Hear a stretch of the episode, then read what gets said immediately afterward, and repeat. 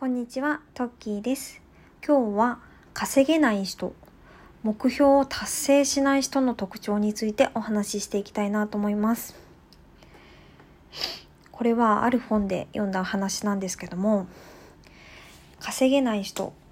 何かやりたいことが決めたのに、やりたいことを決めたのに、目標を達成しない人の特徴として挙げられるのが、目標のどの目標の解像度が低いことです。具体的に言いますと例えば英語の勉強に関してだと TOEIC で800点取りたいだけだと目標の解像度ってすごく低いんですよね。具体的には例えばリスニングで何点取りたいこういう状況に達したいうんリーディングで何点取ってこういう状況に達したいっていうのを具体的に書くんですね。例えばリスニングリーディングでこれまでは350点だった。次回3ヶ月後のテストでプラス100点を取りたい。そのために必要なこととして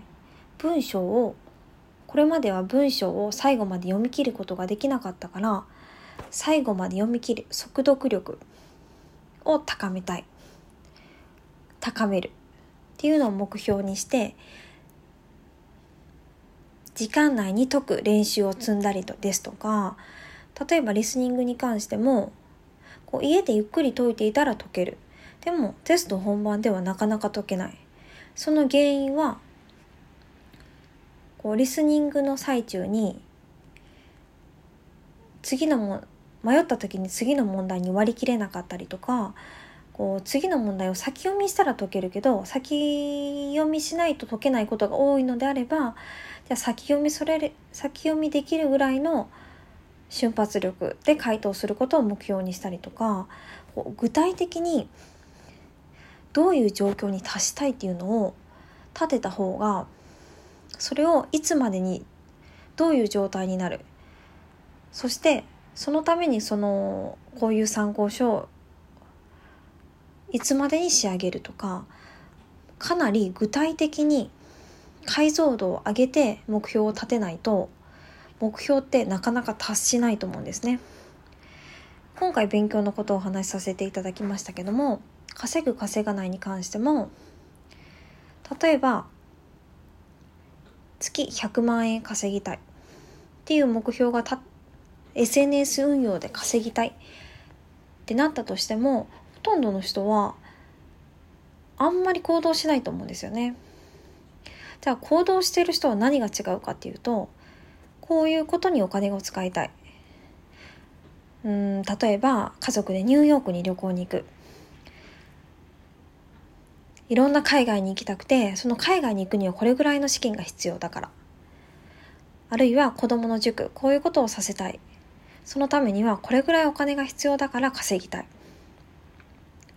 それはいつまでにどういう状態まで持っていくことっていうのを目標を具体的に立てている人って本当に目標が曖昧な人